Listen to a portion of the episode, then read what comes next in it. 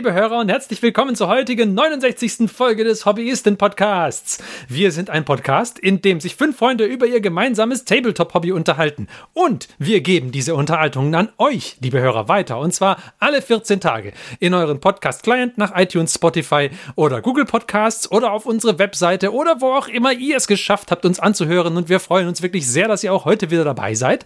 Wir stellen uns an dieser Stelle kurz vor, denn wir sind nämlich der Martin, der Christian, der Johannes, der Marc und ich, der Ferdi.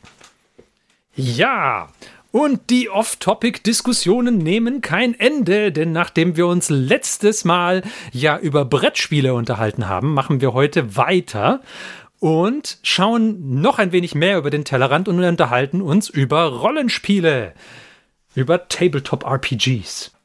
Die Rollenspiele sind ja ein weites Feld und sie machen auch, bilden auch eine prima Brücke zu dem äh, sonstigen Tabletop-Spiel-Hobby, weil man ja bei ihnen auch ganz gut mal Miniaturen verwenden kann, wenn man das denn möchte. Aber insgesamt ist es auch ein großes Thema und wir spielen auch alle sehr gern Rollenspiel. Und deswegen dachten wir, machen wir doch da auch mal eine Folge dazu, ganz ähnlich wie die letzte, in der wir so ein bisschen drüber sprechen, was für Rollenspiele wir mögen, wann, seit wann wir Rollenspiele spielen und welche Systeme wir gut finden, welche nicht und so weiter und noch andere Sachen, über die wir sprechen könnten. Und deswegen steigen wir da auch direkt einmal ein in dieses Thema. Genau. Ich, ähm, letztes Mal habe ich ja euch quasi zuerst mal mit Fragen bombardiert, bevor ich selber erzählt habe. Dieses Mal machen wir das anders und ich erzähle einfach mal erstmal schamlos bei mir, wie ich zu den Rollenspielen gekommen bin und dann frage ich euch irgendwann, was ihr eigentlich dazu denkt. Machen wir so, oder? Jo. Starte den Monolog. Ja. Für, genau. Entführ uns in deinen Dungeon. Ah. ähm, ja, also ich, ähm, ich weiß nicht mehr, ich war auf jeden Fall noch in der Schule, als ich zum ersten Mal das schwarze Auge gespielt habe. Das war mein Einstieg in die Rollenspielwelt. Ähm, und ich konnte mir auch überhaupt nichts vorstellen unter einem Rollenspiel, bis ich dann halt einmal äh, von, einem, von einem Kumpel zum Rollenspiel eingeladen wurde. Und dann war das so eine äh, klassische erste Session-Erfahrung, nämlich man saß erstmal stundenlang da, um einen Charakter zu bauen und der äh, Rollenspieltag bzw. Abend war dann, als der Charakter endlich fertig war, schon fast vorbei. Ähm, aber es war trotzdem irgendwie sehr spaßig und nachdem wir dann da fertig waren, habe ich auch so ein bisschen verstanden, warum Rollenspiele cool sein könnten. Von daher war also, wie gesagt, das schwarze Auge mein, mein erstes Rollenspielsystem. Und dann ähm, haben wir das tatsächlich auch eine Weile immer mal wieder gespielt. Es war nicht, nicht regelmäßig oder so, aber vielleicht so, ah ja, einmal im Monat vielleicht könnte hinkommen, dass wir das gemacht haben. Ähm, und es hatte mir schon sehr gut gefallen. Und dann haben, äh, äh, wurde mir irgendwann erklärt, dass es ja neben das schwarze Auge durchaus noch andere Rollenspielsysteme gibt. Nämlich zum Beispiel Shadowrun. Und dann haben wir auch mal Shadowrun gespielt. Uh. Und das äh, hatte mich ja quasi weggeblasen damals, weil es war in einer Cyberpunk-Welt. Wie cool ist das denn? Ich hatte mir nicht mal Gedanken drüber gemacht, dass man das auch in Cyberpunk-Welten und nicht nur mit Schwertern spielen könnte. Und ja, dann, dann, dann äh, war damit quasi so ein relativ weites Feld der Rollenspielunterhaltung aufgestoßen. Ähm, und wir haben auch mal dann in der gleichen Gruppe Dark Heresy ausprobiert, womit dann äh, auch mal die, die Brücke zum Warhammer-Universum geschlagen war quasi. Das war auch äh, sehr gut. Und insgesamt ähm, war das einfach so als, als äh, Kontrapunkt zu irgendwelchen Brettspielen, wo man, wo man irgendwie alles ähm, als, als Material vor sich liegen hat, war das so, so eine sehr interessante Erfahrung, wo du quasi durch, durch das, was du häufig nur durch das, was du dir ausdenken oder vorstellen kannst, irgendwie limitiert bist.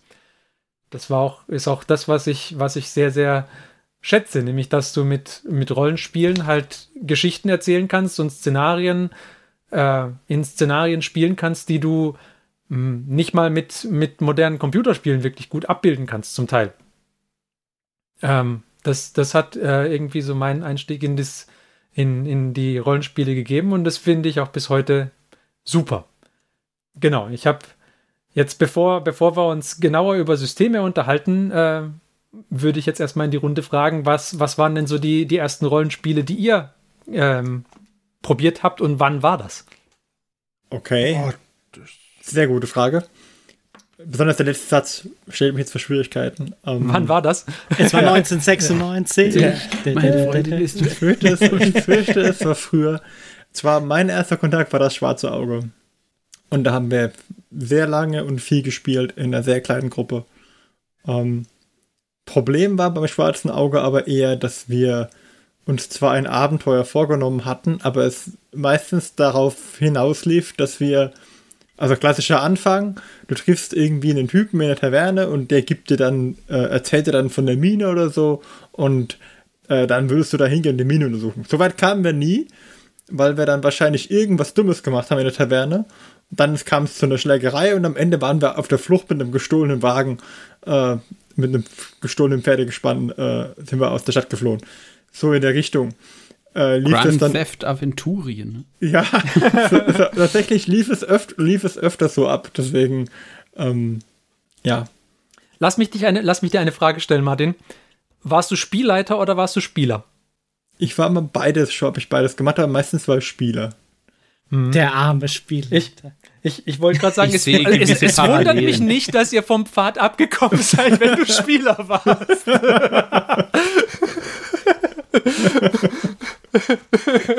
Entschuldigung. Ich erkenne, ich erkenne ein Muster. ja, und, aber jetzt zu dem Zeitpunkt, wann das war, oh Gott, ich, ich wüsste was, es war in den 90ern, würde ich schätzen. Ja. Und danach habe ich tatsächlich Shadowrun gespielt. Von daher der Werdegang sehr ähnlich zu dir. Und das hat mich fasziniert. Da war ich öfter Spielleiter. Ähm, und da habe ich sie auch gezwungen, um die Ecke zu denken. Meine Spieler in der Regel. Ich, ich finde immer noch gut, wenn man sie in Situationen bringt, in denen man sich nicht den Weg freischießen kann. Wo halt auch mal Diplomatie und um die Ecke denken ähm, ganz, ganz cool sind. Da war Shadowrun wirklich gut, aber auch sehr komplex. Also gerade was so Regeln angeht für die Matrix und für ähm, jetzt äh, mit Granaten und Shotguns und unterschiedlichen Waffenarten. Da sind, da ist D&D schon wesentlich, wesentlich einfacher in der Handhabung, fand ich. Mhm. Ja, da ja. kommen wir gleich noch dazu, ja. zu, den, zu den Systemen. Und äh, genau. dann war lange, lange Pause und irgendwann haben wir dann angefangen, wieder D&D zu spielen. Und äh, das war auch mein allererster Einstieg mit D&D. Ich kannte vorher nur Shadowrun und DSA. Und ich muss sagen, habe mich ein bisschen in, das, in die Einfachheit des Systems verliebt. Finde ich sehr mhm. gut. Ja, über die Einfachheit von D&D wird noch viel zu sagen sein. genau. Ja, aber, aber bevor, wir, bevor wir auf die Systeme mal ein bisschen genauer eingeben, was es da so gibt, ähm, wer, wer, mag als nächstes? Christian, du vielleicht? Das ist ja bei mir ähnlich. Ich habe ja schließlich mit und äh, neben dem Martin gespielt und dann war es ja auch immer angefangen mit DSA und dann rüber zu Shadowrun. Ne? Und dann lange, lange Zeit erstmal nix und dann mit euch eben dann mal AD&D. Ne? Mhm. Okay. Ja. Und der Johannes? Ja, bei mir war das so. Ähm, ich war eigentlich nie ein großer Freund von auch am PC von äh, Rollenspielen, aber äh, im Nachhinein meine erste D&D-Kontakt war, ich habe äh, für die paar Minuten, die ich Baldur's Gate 1 das erste Mal gespielt habe, da gab es irgendwie die Option Würfelwürfe anzuzeigen. Und die habe ich irgendwann mal angeklickt und habe mich gefragt, was ist denn das für ein Schrott, was da angezeigt wird auf der Konsole. Und dann fast forward, äh, 2013 war das dann, glaube ich, bin ich über Twitch von einem Streamer, den ich da geguckt habe, der normal so normale PC-Spiele gestreamt hat. Die haben irgendwann angefangen, eins von so, glaube ich, den ersten Live-Twitch äh, D&D-Sessions zu spielen. In so einer D&D Custom 2.5 Edition von dem der Dungeon Master gemacht hat. Und das fand ich relativ cool. Und dann habe ich, glaube ich, den Ferdi öfters mal gesagt, ah, das würde mich schon mal interessieren. Und irgendwann hat der Ferdi dann den Sneak Attack Podcast ausgegraben und den fand ich dann auch cool. Und dann haben wir, glaube ich, angefangen, D&D zu spielen. Und das war tatsächlich das erste Mal, dass ich wirklich irgendeine Art von so einem Rollenspiel dann gespielt habe. Okay. Gut, und der Marc? So also Schluss? bei mir lief das sehr ähnlich zum Johannes ab. Da gibt es Parallelen, weil bei mir, es ging tatsächlich auch am PC los. Damals auch mit Baldur's Gate. Weil das, ähm, wir sind da irgendwie in den Laden rein und der kleine Mark guckt sich da diese Packung an und da sind hinten drauf so ja, wie man sich das halt so vorgestellt hat, wenn man so Fantasy-Romane oder so Fantasy-Bücher gelesen hat. Mhm. Und da waren so die Bilder drauf und dann, mhm, Systemvoraussetzungen, das hatte ich damals schon verstanden, was das sind. Ich wusste also, das läuft auf unserer alten Möhre. Wie, wie alt warst du denn? Ich war, wie alt warst du bei, bei Baldur's? Wann ist denn das rausgekommen? Das Also ich habe das 98 nicht, ich habe das nicht, ich habe das nicht neu gekauft. Also das war nicht, Ah, okay. das. Wir hatten damals schon so einen Rechner, dass ich da Okay. quasi so teilweise Krabbeltisch gucken musste. Okay. Und ähm, dann installiert. Und ich kann mich noch erinnern, ich habe irgendwie, ich glaube, mehrere Stunden mit der Charaktererstellung verbracht. Weil ich unbedingt auch alles durchlesen musste. Und Okay. hab dann festgestellt, ja, das ist ja wirklich so, wie, in, wie man sich das vorstellt, wenn man so diese Fantasy-Bücher und sowas liest. Und hab das dann auch exzessiv gespielt. Und dann kamen auch noch andere äh, Rollenspiele am PC dazu, auch nicht jetzt mit echten Tape, also mit echten RPG-Systemen dahinter, sondern auch andere. Und ähm, tatsächlich das erste Mal Pen and Paper gespielt habe ich dann aber erst mit euch. Okay. Vorher war da gar nichts, sondern immer nur am Rechner. Ähm, und dann, als es dann irgendwie mal so aufkam, habe ich gedacht, doch komm, also ausprobieren kann man es ja, weil ich wusste ja auch, dass Baldur's Gate auf, auf D&D quasi basiert. Und äh, gedacht, ja komm, ausprobieren äh, sollte man es. Und dann hängen geblieben seither. Okay. Sehr schön. Dann ähm, erzähle ich ein wenig über Rollenspielsysteme, würde ich vorschlagen. Ich hatte ja schon, äh, schon gesagt, ich selbst habe angefangen mit das schwarze Auge. Ähm, ich, ich würde immer ein bisschen was zu den einzelnen Systemen erzählen und was ich gut daran finde und schlecht daran finde. Und wenn ihr sie schon gespielt habt, dann könnt ihr da gerne einhaken und was dazu kommentieren. Und wenn ihr sie noch nicht gespielt habt, könnt ihr gerne Rückfragen stellen. Sollen wir das so machen?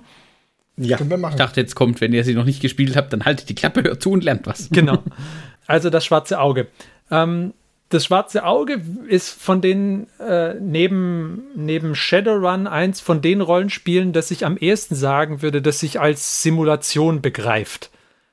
Es versucht irgendwie bei jeder, bei jeder Fertigkeitsprobe, also übrigens, ähm, liebe Hörer, ich, ich nehme an, dass ihr alle wisst, was ein Rollenspiel ist. Falls nicht, ein Rollenspiel ist ein Spiel, in dem ein Spielleiter eine Geschichte erzählt und die Mitspieler versuchen, mit Charakteren, die sie sich vorher erzeugt haben, äh, die Geschichte interaktiv mitzugestalten, äh, zu beeinflussen. Und meistens tun sie das, indem sie verschiedene Würfelwürfe mit äh, ablegen, um zu gucken, ob Sachen gelingen oder nicht gelingen. Das würde ich sagen, fasst vielleicht ganz, ganz, ganz, ganz grob das Rollenspiel zusammen.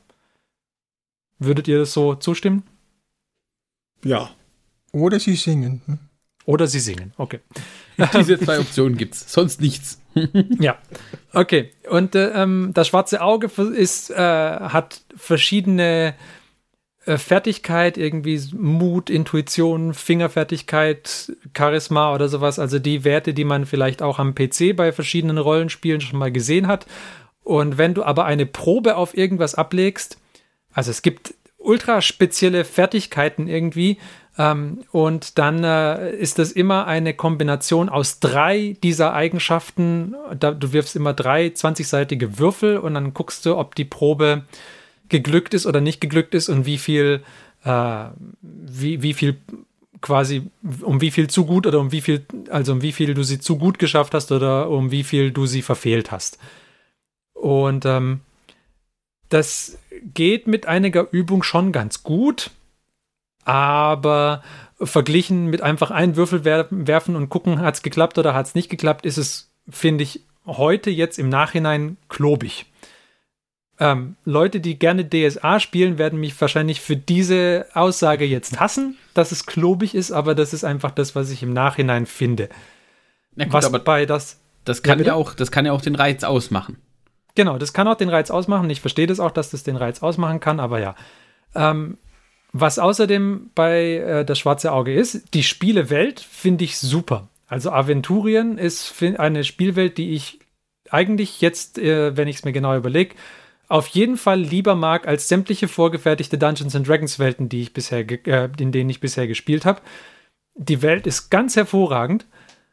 Sie hat aber eine Geschichte, die sehr, sehr, also je nachdem, mit, mit, mit was für Leuten du spielst, ähm, hast du relativ wenig Möglichkeiten, dich in der Welt zu entfalten, fand ich, wenn du nicht die komplette Geschichte von Aventurien kennst. Aber das kann dir ja in jeder Rollenspielwelt passieren, irgendwie, dass jemand sagt, äh, eigentlich ist es aber so das. Also das, ja, genau. Das sind äh, das mal vielleicht so ganz grob zu das schwarze Auge. Was ich außerdem fand, ist, dass bei das schwarze Auge die Spieler, ähm, ich, ich fand den, bei einem Rollenspiel ist ja häufig der Anreiz, dass du halt irgendwie deinen Charakter nach und nach immer ein bisschen verbesserst, neben der Geschichte, die du erzählst. Ich fand den Stufenaufstieg bei das schwarze Auge relativ uninteressant. Also ich fand jetzt in meiner Erinnerung, und es ist wirklich lang her, dass ich das schwarze Auge gespielt habe, dass nicht besonders viel passiert, wenn du in den Stufen aufsteigst. Könnte ich gar nicht beurteilen, ich habe keine Erinnerung mehr daran. Es gab immer mal wieder was, immer mal wieder so Fähigkeiten, die du dazu bekommst, aber ich kann mich nicht erinnern, dass ich, aber vielleicht sind auch meine Charaktere einfach nicht genug aufgestiegen, ich weiß es nicht mehr. aber ich kann mich nicht erinnern, dass ich jetzt irgendwie Mords die Unterschiede gehabt hätte von Stufe zu Stufe. Aber ich, das, das, das ist jetzt, äh, es ist lang, lang her, dass ich das schwarze Auge gespielt habe. Also von daher, vielleicht ist es auch einfach falsch. Ähm, genau. Dann Shadowrun, würde ich sagen, ist das andere Spiel, das sich versucht als Simulation zu begreifen, äh, weil du da unglaublich viel Dinge machen kannst bei der Charaktererschaffung mit äh, wie viel Cyberware dein Charakter in seinem Körper drin hat und wie viel er drin haben darf, oh, so bis der Körper anfängt Zeugs zurückzuweisen und du deswegen nichts mehr reinladen kannst und wie viel Rückstoß eine Waffe hat und wie du einen Dämpfer in die Waffe einbauen kannst, damit er nicht mehr so viel Rückstoß hat und, und, und, und, und, und, und. Und ähm, die Spielwelt von Shadowrun ist super, mag ich sehr gerne. Das Regelwerk von Shadowrun war schon immer ein Problem. das, jede Edition, die ich, die ich gespielt habe, ich, ich glaube, ich habe die dritte, die vierte und die fünfte vielleicht gespielt. Äh, die, die Regeln von der fünften habe ich mindestens gelesen, ob ich sie gespielt habe, weiß ich nicht mehr. Hatte ein Regelwerk, das ziemlich klobig war und das dem Spiel einfach im Wesentlichen im Weg steht. Ähm, das war immer das, was ich schade fand, weil, weil die Spielewelt halt einfach echt cool ist von Shadowrun. Also das ist halt so ein, so ein äh, Fantasy-Cyberpunk-Setting, ähm, im Wesentlichen Cyberpunk mit Orks und Goblins drin und Schamanen und Drachen und eigentlich, ja, also das Setting sehr, sehr gut. Äh, Regelwerk, ne. genau das ist das, was ich zu Shadowrun sagen würde. Aber ähm, allein, wenn man, wenn man sagt, hey, Cyberpunk interessiert mich, dann kann man durchaus auch mal vielleicht das eine oder andere Buch im Shadowrun-Universum lesen. Da gibt es auch ganz gute, die man da mal sich äh, anschauen kann. Ähm, alleine, alleine dafür ist es eigentlich schon ganz cool, das System. Ja, ähm, richtig gut. Ja. Da finde genau. ich aber, das, das ja. betrifft aber auch zum Beispiel auf das schwarze Auge zu. Also einer meiner Lieblingsromane von, von als Kind schon ähm, ist äh, Das Jahr des Greifen von Wolfgang Hohlbein im schwarzen Auge. Hä? Ah, das habe ich nie gelesen. Ist das, wenn du sagst, es lohnt sich, dann. Ich glaube ja. sogar, dass ich das, dass die Maike das gelesen habe und ich habe das oben stehen, glaube ich. Mal gucken. Ich habe es nochmal neu kaufen müssen, weil meine Ausgabe so zerfleddert war, weil ich es so oft gelesen hatte. Ja. Ah, okay. Ich kann sagen, ja. Also scheint es sich zu lohnen. Ja. Okay. Genau. Okay, das wären, das wären mal die beiden Systeme. Ähm, dann, ich habe erzählt, ich habe auch mal Dark Heresy gespielt. Äh, da erinnere ich mich nicht mehr dran, ob das gut war oder schlecht war, muss ich sagen. Das, ich, ich weiß noch, ich habe es gespielt, ich weiß noch, es war anders als die beiden anderen Systeme. Es hat irgendwie, ich glaube, zwei W10, also es hat so einen Prozentwürfel für so ziemlich alle Würfelwürfe benutzt. Damals in der Edition, die ich gespielt habe. Ähm, ich erinnere, ich, ich erinnere mich sonst nicht mehr so wirklich an, ob ich das gut fand oder schlecht mich hat damals das Warhammer-Setting nicht wirklich angemacht. Also. Blasphemie. Ja, das, das, das, Problem, das ich bis heute habe mit dem Grimdark-Setting, dass es halt keine guten gibt, das war auch damals das Problem. Ähm, Vielleicht ja. muss man ein gewisses Alter erreicht haben und eine gewisse ähm, Lebenserfahrung, um damit zurechtzukommen und zu sagen, naja, ist ja jetzt auch nicht so unrealistisch im Zweifelsfall. Ja. vielleicht, vielleicht ist es das. Genau. Everything is only gray. und dann irgendwann, haben, äh, als, äh, wie wir ja schon gesagt haben, dann, also nachdem ich diese drei Spiele dann gespielt hatte, immer mal wieder, ähm, habe ich erstmal lange Zeit keine Rollenspiele mehr gespielt, weil mh, mm, irgendwann weniger Zeit da war und dann hatte ich nicht wirklich die Mitspieler dafür und alles Mögliche kam halt irgendwie zusammen. Ähm, und dann habe ich irgendwann wieder angefangen, habe ich, äh, ich habe äh, eine Weile Midgard gespielt, auch ein, ein deutsches Rollenspielsystem. Auch nicht schlecht, ich würde aber, äh, da hat mich äh, gegenüber das schwarze Auge gereizt irgendwie, dass die, das System fand ich da ein bisschen einfacher. Nicht viel, aber ein bisschen simpler war das. Das hat, war, hat mehr die Story unterstrichen, fand ich. Ähm, das war ganz nett. Und dann haben halt irgendwie wir angefangen und haben Dungeons and Dragons gespielt.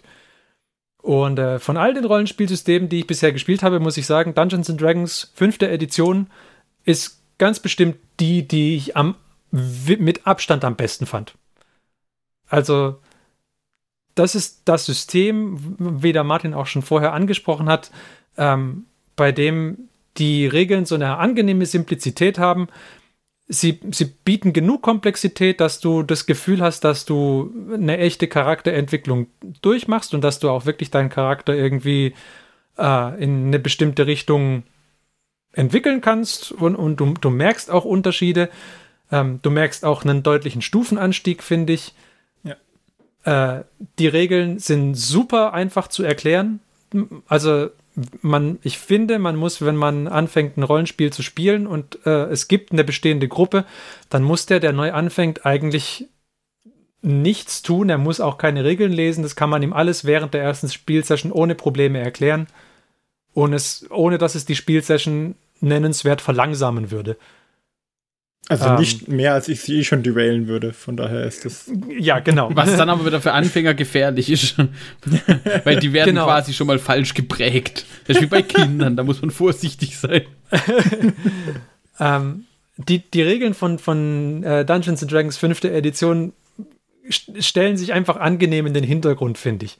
Sie, sie lassen dich das abbilden, was du irgendwie gerne abbilden möchtest. Sie stehen nicht im Weg, sondern sie ermöglichen einen super flüssigen Spielfluss. Es ist, finde ich, von den Systemen, die wir bisher probiert haben, das, was ich am angenehmsten finde. Wir haben außerdem mal Starfinder gespielt. Das war, äh, das war eins von den Sci-Fi-Systemen, die wir ausprobiert haben. Äh, das ich, fand ich ähnlich flüssig, wobei nicht ganz so flüssig wie Dungeons and Dragons, aber trotzdem sehr angenehm spielbar. Wir haben auch mal die und die Star Trek. Genau, wir haben genau. auch mal die Dungeons and Dragons Regeln einfach genommen und, und äh, ein einfaches Star Trek Universum, äh, äh, an, an, das Spiel in das Star Trek Universum verlagert. Das war auch super. Das funktioniert auch hervorragend. immer noch, äh, mein Ferengi ist immer noch einer meiner All-Time Favorite Charaktere. Ja. Und der NPC, den der Martin erzeugt hat, der Nops. der Nops. Der Nops. Der war super. Der Fenrich. Der Fenrich Nops. Super. Ja. Bei Starfinder muss man vielleicht auch noch dazu sagen, also das hatte ich ja geleitet. Ich habe das auch ein bisschen D&Diger gemacht, als es eigentlich gewesen wäre, weil es basiert ja auf Pathfinder und das mhm. ist schon noch ein, glaube ich, nicht so ganz wie die anderen, die du erwähnt hast, aber es ist schon noch ein bisschen heavier von den Regeln eigentlich, wenn man es pur gespielt hätte. Vor allem das, das, äh, Raumschiff, Crunch, ja. das Raumschifffliegen ist quasi ein Embedded X-Wing in ein Rollenspiel, wenn man es in voller Originalregelart und Weise, glaube ich, spielt. Das ist bestimmt okay. mit Remote dann auch schwierig. Ja. Ja, also von daher, das sind, das sind so die Systeme, die äh, die wir bisher probiert haben. Jetzt ganz aktuell. Ah, vielleicht noch, ein, vielleicht ja, noch eine Erwähnung, weil es der Martin gerade erwähnt hat. Das ist vielleicht auch noch interessant, weil die, äh, ich würde sagen, 98 Prozent unserer RPGs spielen wir halt auch remote. Das genau, da wollte ich später prägt natürlich eingehen, unsere ja. Sicht auf die RPGs vielleicht auch ein bisschen, weil manche Sachen funktionieren vielleicht, wenn du jetzt ein, dir so wie bei Twilight Imperium einen ganzen Samstag Zeit nimmst und vor Ort spielst, würden manche vielleicht auch besser funktionieren wie in einem Remote. Das kann sein, ja. Würde ich auch gleich noch drauf eingehen. Wir dürfen ähm, unseren kurzen Ausflug in die Welt der Herr der Ringe nicht vergessen. Genau, wir haben mit dem, das ist jetzt, sind jetzt alles Sachen mit Dungeons mit dem Dungeons and Dragons System, die wir gemacht haben. Ja. Dungeons and Dragons hat ja eine Open Gaming License. Ähm, das heißt, die Dungeons and Dragons das Dungeons and Dragons äh, Regelwerk kann genutzt werden, um andere Projekte irgendwie damit zu machen. Und du kannst einfach die Kernregeln nutzen und ein anderes System obendrauf pfropfen oder ein anderes Setting oder was auch immer. Wir haben da zum Beispiel schon von, ich meine, Cubicle 7 ist das, die die äh, Herr der Ringe-Umsetzungen gemacht haben. Von denen, äh, da haben wir die, der, das Mittelerde-Setting genommen und äh, mit dem im Dungeons and Dragons äh, gespielt. Jetzt ganz aktuell spielen wir Gene Funk. Das ist eine Cyberpunk-Umsetzung im äh, Dungeons and Dragons System.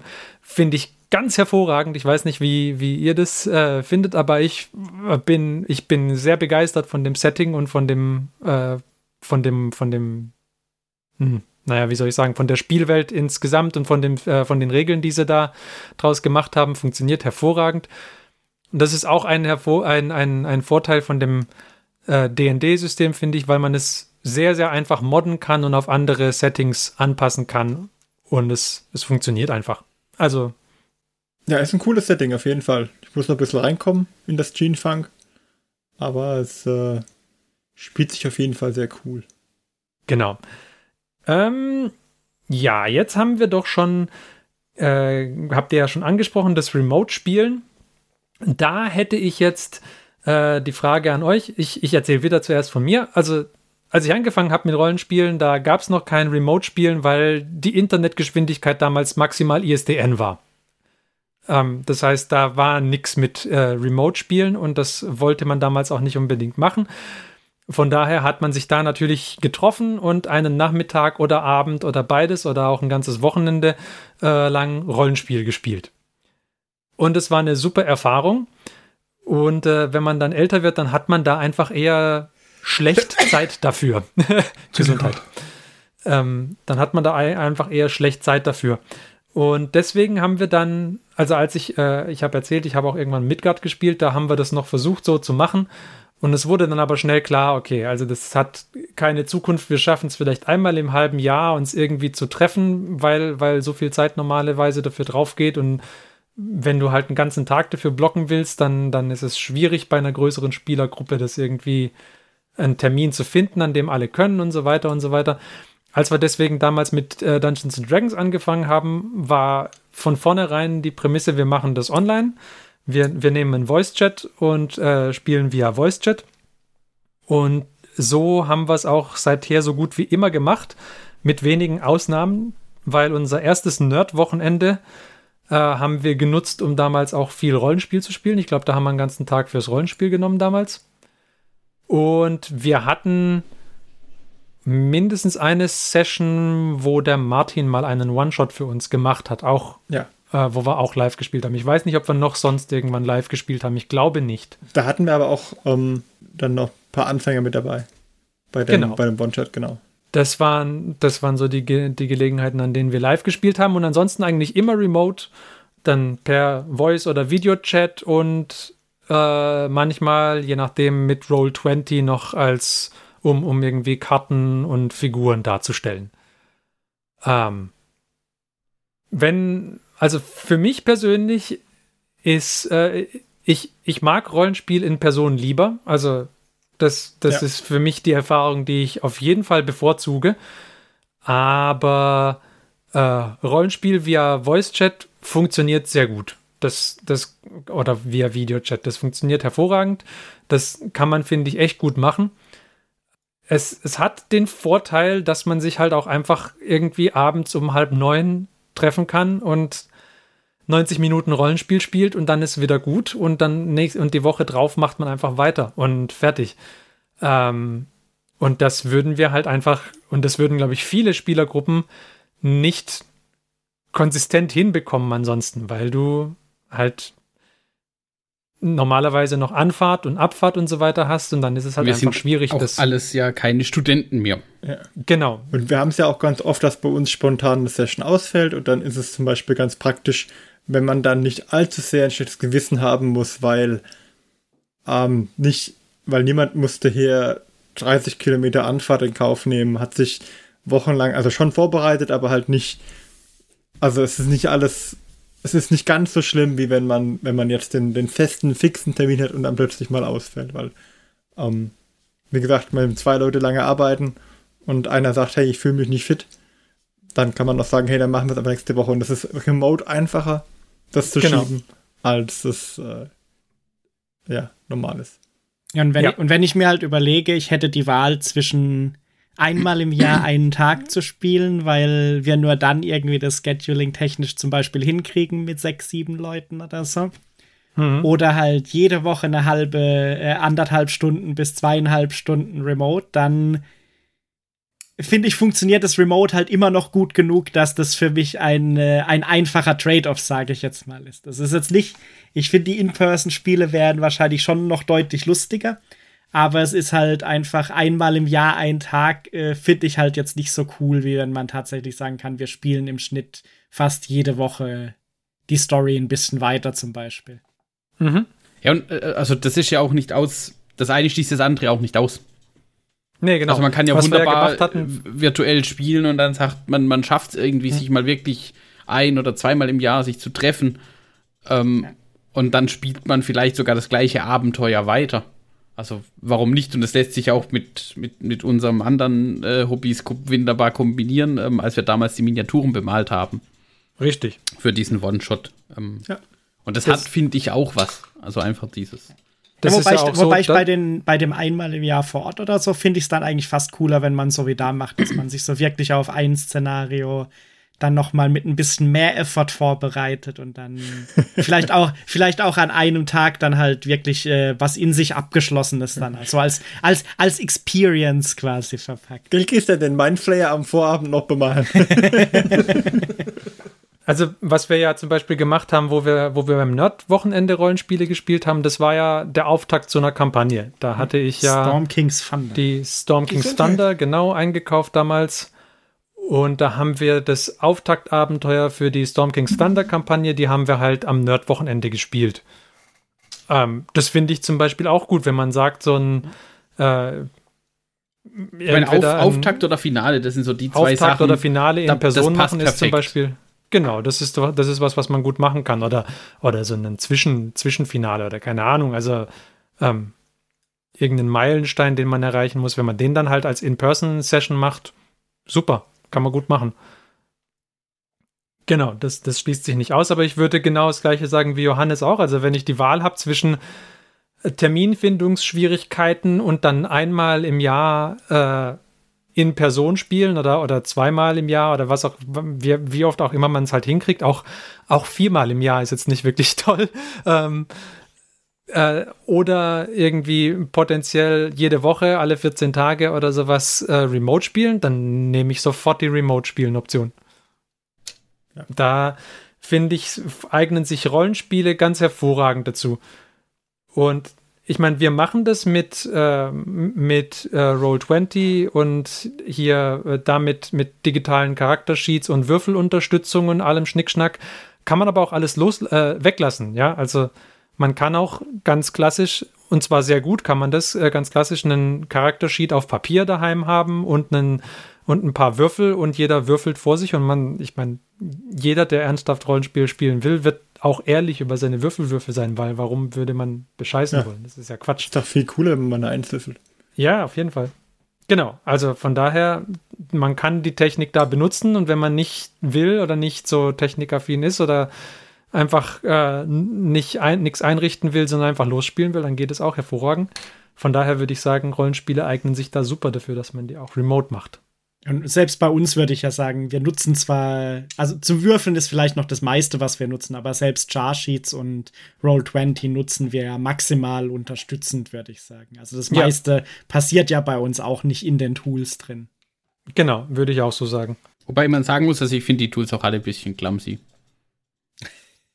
Ja. Da, da lobe ich mir manchmal auch einfach dieses Stück Papier, auf dem ich was ausradiere oder ein bisschen radiere, mhm. weil ich Lebenspunkte verloren habe oder was dazu schreibe.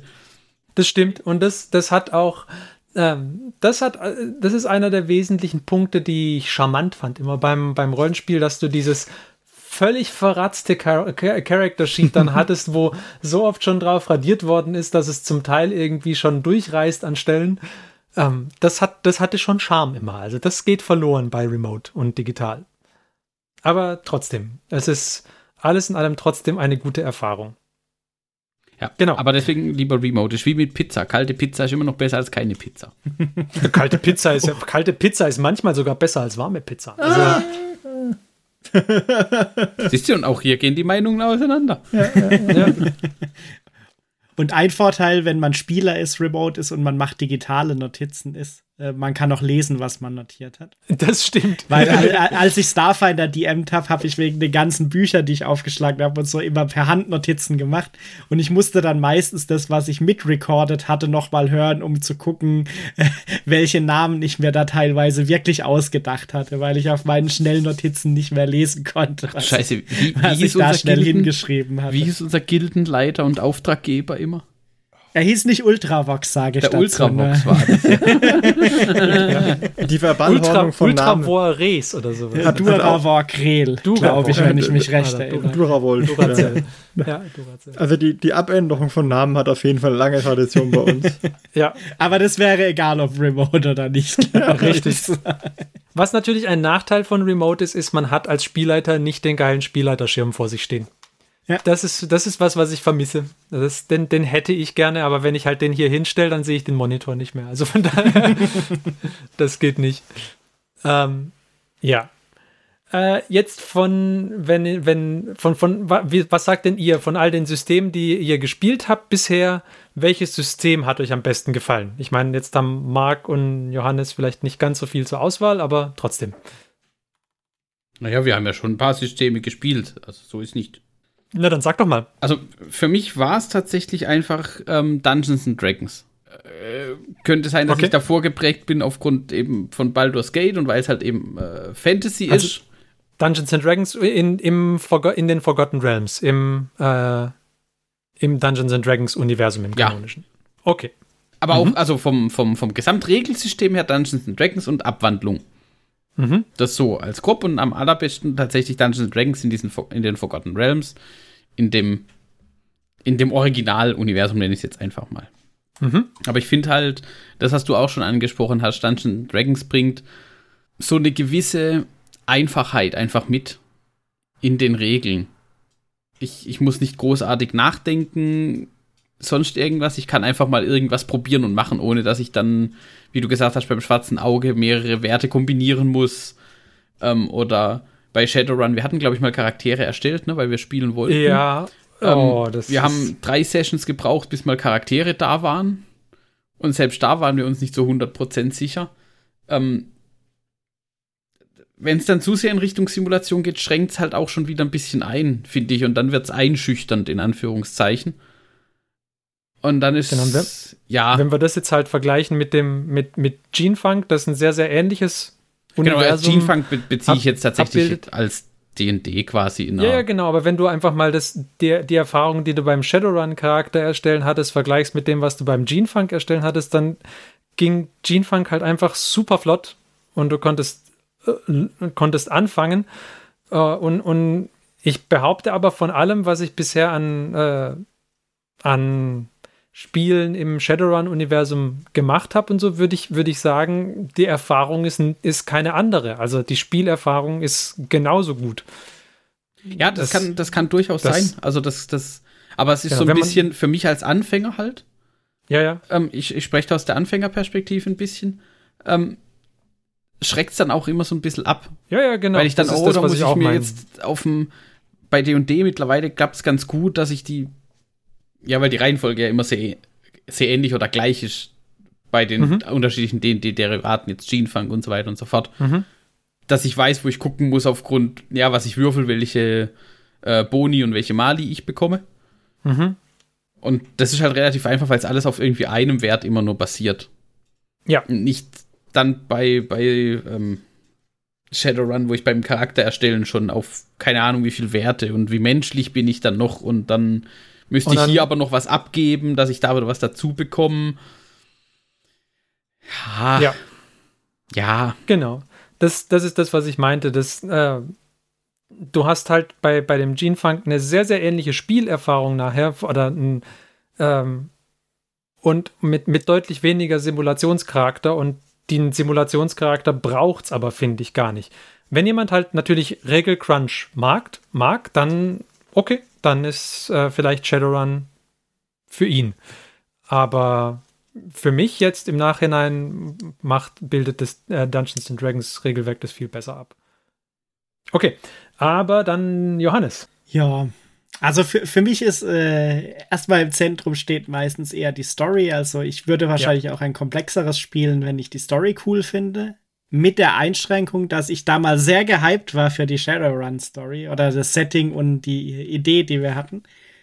Und ich dann aber etwas nicht mehr so gehypt war, bis ich meinen Charakter gebaut hatte mhm. weil ich immer noch keine Ahnung hatte, ob der Charakter sich überhaupt irgendwie so spielen wird, wie ich ihn gerne spielen würde mit der Story, die ich mir überlegt habe.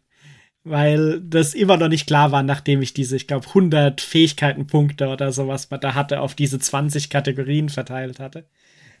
ob das dann sich so spielt, wie, wie ich spielen würde. Während bei D&D es halt so ist, auch bei Gene jetzt, es ist klar, wer von den äh, Klassen und Rollen da ungefähr das Äquivalent von einem Barbar oder einem Rogue ja, oder sonst irgendwas ist. Das heißt, ich kann mich ungefähr darauf einstellen, wenn ich die Klasse nehme und ungefähr die Werte so verteile, wie man es wie man's aus anderen D&D-Varianten und Core D&D kennt, dann spielt er sich wahrscheinlich auch so, wie ich ihn gern spielen, spielen möchte. Mhm. Und deswegen würde ich sagen, D&D gewinnt da auch für mich, aber jetzt nicht unbedingt mit den, mit den Core-Varianten, weil ich glaube, von der, der Interessantheit der, der Stories fand ich halt, wie gesagt, dieses D&D Star Trek, das wir selber mal gemacht haben, fand ich eine super Variante von der Story her. ja, ja. Und auch äh, das Gene Funk finde ich eine super, äh, super Story. Also ich, ich glaube, es muss nicht Core D&D sein für die Story. Auch wenn Storm King's Thunder war auch super lustig mit diesem coolen, äh, wie hieß er, Harshnag, glaube ich, dieser ja, eine. Riese, der, der uns ja. da begleitet hat. Der war halt auch ein super Charakter. Also da waren bisher für mich auch die coolsten Momente halt drin, sage ich jetzt mal. Mit der sehr memorablen Session auf diesem Partyboot. Ja. Wie es hieß. Ja. ja. Also deswegen D&D finde ich halt das Coole jetzt auch äh, aus der Sicht, ich finde halt, man kann es auch ein bisschen so mit so viel oder so wenig Würfeln an manchen Stellen dann noch steuern selber als Spielleiter, wie man es spielen möchte. Während ja. bei, an, bei, bei Shadowrun stelle, also ohne das jetzt schon mal gespielmeister zu haben, aber allein von dem Character Building, das ich gemacht habe, stelle ich mir das teilweise etwas seltsam vor, wenn du dann halt auf die Regeln an manchen Stellen ver verzichten würdest, sage ich jetzt mal. Weil das für mich dann da schon eher ein Core-Aspekt ist, dass du dich halt auch in diesem diesem Korsett in Anführungszeichen bewegst, das da vorgegeben ist. Ja klar, weil warum würdest du ansonsten halt irgendwie die Masse an Zeit verbrauchen für die Charaktergenerierung, wenn du ihn nachher nicht benutzt? Also ja. ja. Was ich immer noch gerne mal ausprobieren würde, wo ich mir auch mal irgendwann die Regeln eingekauft hatte, wobei es inzwischen, glaube ich, schon eine neue Edition gibt, ist dieses Fate-System, was ja auch ah, so die mhm. Idee hat, dass man äh, jedes Setting relativ easy darin umsetzen kann. Mhm und mit äh, noch, wen noch weniger enforceden Regeln quasi wie D&D, was äh, noch, auch noch mal interessant ist. Ähm, mal gucken, vielleicht kriegen wir das ja irgendwann mal doch in ein Setting rein. Ja, das wäre nicht schlecht. auch mal Aber äh, erstmal möchte ich irgendwann noch meine Dragon Lords mastern, wenn wir mal mit dem Cyberpunk dann irgendwann fertig sind. Genau, das wäre nämlich die nächste, äh, das nächste Setting, was äh, auch im Dungeons and Dragons System funktioniert, nämlich äh, griechische Mythologie gepaart mit Fantasy. Ganz hervorragend. Da bin ich gespannt drauf. Ja, ich auch. Aber erst mal noch ein paar Runden Cyber ähm, G-Funk. G-Funk. Ja, dann erzähl doch du mal, Martin. Uh, das ist easy. Mein Lieblingsrollenspiel ist äh, Dungeons and Dragons. Ganz einfach, weil wir da die besten Sessions bisher hatten. Ähm, kann ich jetzt mal so sagen, weil die, die, die Rollenspiele, die ich als Kind gespielt habe, ähm, also Shadowrun und äh, Schwarzes Auge, die habe ich halt als Kind gespielt. Das heißt, die Abenteuer, die ich gespielt habe, waren da nicht so ähm, ausgefeilt wie jetzt die Sachen, die wir jetzt ähm, aktuell spielen bei Dungeons and Dragons. Die, die haben einfach mehr Tiefgang. Es liegt vielleicht auch dran, dass wir mehr Tiefgang geben als Spieler. Aber ja, ja. wir sind auch Mhm. alle, alle halt auch in einem gewissen Alter, wo wir nicht jede Runde, nicht jeden Session einen Kampf haben. Also wir haben Mhm. das erste Abenteuer, das erste Gene-Abenteuer habe ich keinen einzigen Schuss abgegeben. Und war trotzdem cool. Ich, ich erinnere mich auch noch an die Frage, glaube ich, bei Storm Kings Fer äh, Thunder vom Ferdi mal, nachdem wir irgendwie drei Sessions nur investigiert und irgendwelche anderen Sachen gemacht haben. Ist das für euch okay, wenn wir jetzt immer noch nicht gekämpft? Ja, ist vollkommen okay. Und das, das ist gar nicht mal vom Spielsystem her, einfach nur von der Session her, waren bisher die Sessions, die wir als Gruppe jetzt hatten, die besseren. Und deswegen finde ich äh, Dungeons Dragons an der Stelle durch seine Einfachheit einfach am besten, weil ich mich nicht so unglaublich mit belasten muss, okay, wie funktioniert jetzt diese Waffe? Aber weil da gibt es nicht so viele Varianten, sage ich jetzt mal. Klar, man kann jetzt dann natürlich sagen, hey, ich könnte mir jetzt überlegen, welche Zaubersprüche muss ich kombinieren, damit ich irgendwo hinkomme. Aber meistens ist es viel lustiger, irgendwas zu wählen und das on the fly zu kombinieren. Mhm. Ja, also wenn man dann plötzlich doch mal sagt, hey, ähm, ja, das ist hier alles gut und schön ähm, und wir könnten jetzt natürlich irgendwie versuchen, diesen Dieb ausfindig zu machen, aber ich könnte auch einfach die Pflanzen verhören. Und das einfach ja. mit Speak with Plants oder Speak with Animals, äh, das ist einfach, einfach gut. Okay, ja, das ist es. Okay, und Setting auch tatsächlich das Forgotten Realms? Das ganz äh, klassische, ja. Realms? Okay. Mhm. Und Christian? Ähm, grundsätzlich ist AD&D schon mein Lieblingssystem. Ich will und, und auch denke ich auch fast das, das, was mich am meisten reizt. Es gibt aber immer so Sachen, die ich gerne mal ausprobieren würde. Also jetzt zum Beispiel Vampires oder Hm. ähm, ich wollte auch immer schon mal dieses äh, Scherbenwelten äh, äh, Rollenspiel ausprobieren. Scherbenwelten? Heißt es nicht irgendwie Scherbenwelten? Ich weiß nicht, ich kenne das nicht. Was, was ist das für ein gucken. System? Hm. Das war auch von einem Deutschen, ich glaube von Ulysses, glaube ich auch. Irgendwie. Ah, äh, Splittermond. Splittermond. Ach, ich komm. Irgendwas mit kaputt. Scherbensplitter, irgendwas ist immer war, kaputt. Es war kaputt. es, es war vor Jahren, habe ich mir, da habe ich da mal so ein Einstiegsset irgendwo bekommen und äh, Ja, das hatte ich mir auch mal angeguckt. Aber es gibt doch eine Scherbenwelt in World of Warcraft. Dann gibt es so Systeme, wo ich, die mich jetzt nur aus Kuriosität interessieren, wie Plüsch und Plunder. wow. Das Elaborieren. Sie bitte. Bitte, bitte erzähl, was Plüsch und Plunder ist. Das ist Ja. super. Da, da spielst du eben ein beseeltes Kuscheltier, hä? Ah, das ist sowas wie Made RPG im Endeffekt, okay. Und Plüschpower und Plunder. Exakt, Plü Plüschbauer und Plunder. PP und P ist, Das ist auch so, ein dass die geiles irgendwie, Kürzel. die, die kämpfen doch, äh, die Währung ist, glaube ich, äh, Waschmittel, was sowas wie Kokain ist, oder? Wie war das? das? ist schon so lange her. hä? Ja, es ist, äh, das ist total crazy. Also zusammenfassend Plüschtiere auf Waschmittel-Kokain. Aber wenn, aber wenn wir das spielen, müssen wir auch irgendwann mal Made RPG spielen, wo jeder ein japanisches äh, Kindermädchen mit mystischen Kräften ist. Ah, schwierig, schwierig. Dann, dann würde ich, glaube ich, eher auf Plüschpower und Plunder verzichten. Naja, und, und vielleicht noch das Iron Kingdoms vielleicht noch mal. hä? Das würde mich vielleicht auch reizen. hä? Einfach nur, weil ich ein, ein Gatorman spielen kann. hä? Okay. Und von denen, du, die, die du bisher gespielt hast, hat dir aber auch Dungeons and Dragons am besten gefallen. Oder? Vom Spielablauf und vom äh, ganzen Drumherum im Gesamtpaket fand ich Dungeons Dragons am besten. Danach kommt Shadowrun, weil ich da das Setting einfach unheimlich toll finde. Mit den ganzen äh, Geschichten außenrum und diesen erwachten Drachen und dem Tirnanok-Elfen und allem drum und dran. Ähm, es ist halt vom Spielablauf relativ komplex. Hä? Ja. Und deswegen finde ich das nur auf dem zweiten Platz. Vom Setting finde ich es nämlich eigentlich fast besser als ähm, AD&D. Ja, Cyberpunk ist halt immer gut, gell? Cyberpunk geht halt immer, ne? Ja. Ja, Solange man sich nicht mit Drachen anlegt. Und, und wenn man sich an die guten Momente erinnert, haben die nichts mit der Spielmechanik zu tun, weil spontan bei Christian fallen mir da nur die Flugblätter ein, die verteilt. Oh, oh der, der komische Dings. Ja. Oh. Immer noch ein Mega-Charakter. Ein Priester, der andere versucht zu bekehren mit Flugbällern, ja. Sehr gut. Okay. Ähm, jetzt haben, äh, der Christian hat schon welche genannt, die er mal gerne äh, ausprobieren möchte, irgendwelche Systeme. Habt ihr anderen da auch noch irgendwelche? Numenera. Also Johannes hat auch schon Fate genannt, ja. Und Made RPG. Und Numenera. oh, Numenera, okay. Ja, das möchte ist auch noch Plush und Plünder probieren. Ich bin immer hin und her gerissen, ob ich irgendwann mal gerne so ein, so ein äh, Call of Cthulhu-Spiel spielen möchte oder nicht. Da, ja, ich, ich habe es ja nicht so sehr mit Horror, von daher weiß ich nicht, aber vielleicht so Interesse halber wäre das vielleicht irgendwann mal interessant. Ich weiß noch nicht. Das ist so ein Spiel, was ich auch, was mich auch interessieren würde.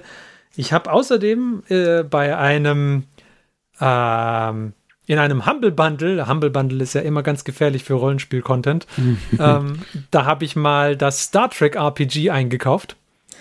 es, gibt tatsächlich ein ganz offizielles Star Trek RPG von Möbius Games. Ist das das, was so Fate-basiert ist? Weil da gibt es, glaube ich, auch eine Star Trek-Variante.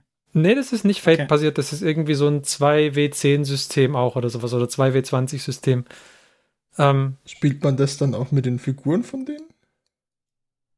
wie meinst du? Das ist doch Möbius, oder? Das ist doch die, die auch das Fallout-Ding machen, hm? Äh, Motivlos, Äh. oder? Oder bin ich dafür? Ja, äh, ja, genau, das sind die. Ich wusste nicht, dass die auch Figuren rausbringen. Ja, ja, die haben da keine Teams. Die haben, da gibt's da äh, Star Trek Teams in verschiedenen. Gibt's da Star Trek Teams? Ja, ja. Klingonen. Tio. Eine neue, neue Star Trek Ecke Generation Team ausgestoßen. und was weiß ich. Ja. Oh. Do not open the rabbit hole. Ja, okay, also eigentlich hatte ich, ich weiß nicht, ob man die Figuren da dafür benutzt, aber warum sollte man sie nicht benutzen können? Von daher, Ja, ich glaube Ja. schon, dass man die dafür benutzen kann. Ich frage nicht, ob das nicht die offiziellen Figuren dafür sind. Hm? Keine Ahnung, weiß ich nicht. War- Ich hab habe mir bloß den, angehört. das würde, gekauft. würde, würde sich ja anbieten, potenziell. Was so ein gutes Ja. Star Trek würde ich schon noch mitspielen. Kapla!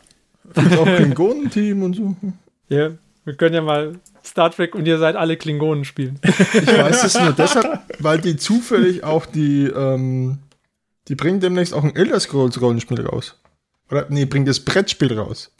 Wie in der klassischen Next-Gen-Generation, wo sie so einen alten Klingonenkreuzer finden, der noch denkt, der sei noch im Krieg. Ge- Aber ich, ich erwarte dann auch von Martin einen klingonischen Baden, der immer seine klingonischen Opern singt. Ja, oh ja. ja, klingonische Obern, ja. Und äh, Arien über Blutwein, die Blutwein-Arier. Aber weil du. Cthulhu erwähnt hast, was ich dann auch gern mal spielen würde, falls es irgendwann mal noch erreicht, äh, ich glaube vor zweieinhalb Jahren habe ich es bei Kickstarter gebackt. Ähm, das, was damals der Sean Astin Mitwerbung gemacht hat für dieses Grimmer Space, ein Horror-Sci-Fi-Setting. Okay. Das- Das darf, ich glaube, es war Starfinder kompatibel, aber so genau weiß ich das nicht mehr. Ist schon so lange her, dass ich das gebackt habe auf Kickstarter. Du hattest doch auch mal so ein, so ein Diebesgilde-mäßiges äh, Ja, 5E. Ebenclad. Also das ist, Ah, das ist aber halt nur ein Setting für 5e, also das ist Ja, jetzt klar, nichts äh, nichts extrem Spezielles. Macht ja nichts. Wie steht ihr Aber das eigentlich? können wir auch mal spielen. Weil es ist ja, wo du gerade Kickstarter erwähnt hast, fällt mir gerade ein, dass auf Kickstarter ja sehr erfolgreich auch die Avatar das Rollenspiel läuft. Hä? Uh, ja, habe ich gesehen, aber ich weiß nicht, ob ich. Mo Moment, we- welches Avatar? Die Last James Cameron Airbender. Avatar oder Last Airbender? Last Airbender. Last Airbender. Okay, weil wenn es nämlich James Cameron gewesen wäre, hätte ich gesagt, nope. nein, nein, Last Airbender. La und Last Airbender ist ja grundsätzlich, ja. Habe ich zumindest nicht gesehen. Taugt das? Oh ja. hm. Oh. Je so nachdem, ein wie alt deine. Kinder sind, kann man das sogar ja, guck's mir deinen Kids. mit, mit denen angucken, ja. Also ich habe Okay. es erst für mich entdeckt äh, letztes Jahr und ich bin ja schon relativ alt. und ich muss sagen, kann man schon gucken. Gerade so beim Malen nebenher war das sehr gut. Also ich Okay. habe es mit meiner Frau entdeckt, weil die fand es nämlich auch super toll. Hm? Und das war aber auch schon ein paar Jahre jetzt her. Die, also damals die ersten Aang, mit die, die Staffel mit Aang, nicht, nicht die Korra. Hm? Und das war echt. Ich habe das durchgebinged, das gibt's auf Netflix, das kann man. Gib ihm. Einschalten und laufen lassen. Ist mal ein bisschen unterwegs, aber das ist Ah. eine sehr lohnenswerte Reise. Und es geht auch immer eine Folge in der Mittagspause, weil die nur 20 Minuten oder so haben. Okay, Das ist ganz nett. gut zu wissen. Ist halt die Frage, wie gesagt, so ein Rollenspieler müsste ich halt ja auch für irgendwann becken oder was. Ja? Hab mich Aber auch schon überlegt. Reizt mich jetzt nicht, weil ich mir gar nicht so sehr vorstellen kann. Ich bin halt auch, ich, ich mag entweder Shadowrun oder, oder die AD&D. das sind die Fantasy oder, oder Cyberpunk, das sind die beiden Settings, die mich wirklich reizen. Okay. So, oder vielleicht für ein bisschen Inquisitor, aber eigentlich nur ein bisschen. Ich würde mitspielen, sagen wir so. Okay. Gut, dann bleibt noch der Markt zum Schluss. Ach, dem, dem Mike ist relativ wurscht. Der, der probiert alles aus. Es gibt ja zum Beispiel auch ein Age of Sigma Rollenspiel. Ich kenne mich da auch gar nicht so sehr aus. Äh, Ah, und ich finde es ah. immer, ich finde, für mich ist das dann immer ganz interessant, mich da gar nicht so sehr auszukennen und einfach Mhm. abzuwarten, mit was für Ideen äh, ihr dann um die Ecke kommt. Sich das dann anzuhören, wie zum Beispiel Plüsch und Plunder. und dann zu denken, what the fuck? Aber ausprobieren wird man es halt dann doch mal, ne? Plüschbauerblunder. Es spielt, es spielt Blush Power Blunder im Jahr 2069. Man weiß es nicht. Glaub nicht. Aber also auf jeden Fall, ähm, das, hat, das hat für mich so ein bisschen den Reiz, gar nicht groß zu wissen, um was es geht und dann einfach zu gucken. Im Jahr 2069 wäre es halt Plüsch Power Nano Plunder. Ein Cyberpunk Plüsch RPG. Ja. In einer Welt, Okay. in der die Furries gewonnen haben. Aber Marks Statement ist doch auch ein schönes Schlusswort, würde ich sagen, für die heutige Folge. Dann haben wir doch jetzt auch prima über den Tellerrand geschaut und auch euch ein bisschen was über unsere Rollenspielleidenschaft erzählt. Und ähm, wie gesagt, Rollenspiele sind natürlich auch ein äh, super Weg, um in das größere Tabletop-Universum zu finden, weil man ja durchaus da auch ein wenig Gelände bauen kann, wenn man möchte, für seine Rollenspiel-Sessions, wenn man denn live spielt oder Figuren bemalen kann oder beides. Und äh, wenn man, wenn man schon irgendwelche Tabletop-Spielmatten hat, dann kann man die auch gut da so crossover-mäßig benutzen. Also eine ganze Welt der Synergie. Ganz hervorragend. Von daher auch das ein sehr schönes Hobby. Und ich denke, damit sind wir für heute erstmal durch. Wir hören uns in 14 Tagen wieder und dann wahrscheinlich wieder auf gewohntem Tabletop-Terrain. Und bis dahin sagen wir vielen Dank, dass ihr wieder zugehört habt. Wir hoffen, ihr hattet Spaß. Bis zum nächsten Mal. Tschüss. Wir waren der. Martin? Der Christian. Der Johannes. Der Marc? Und ich, der Ferdi. Macht's gut. Tschö. Tschüss. Tschüss.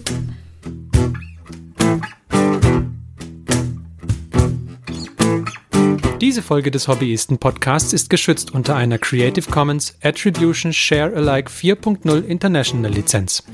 Wenn ihr die Hobbyisten kontaktieren möchtet, besucht uns auf Twitter unter twitter.com slash diehobbyisten, besucht uns auf Facebook unter facebook.com slash diehobbyisten oder schreibt uns eine E-Mail an info at diehobbyisten.net. All diese Informationen findet ihr auch auf unserer Homepage unter www.diehobbyisten.net.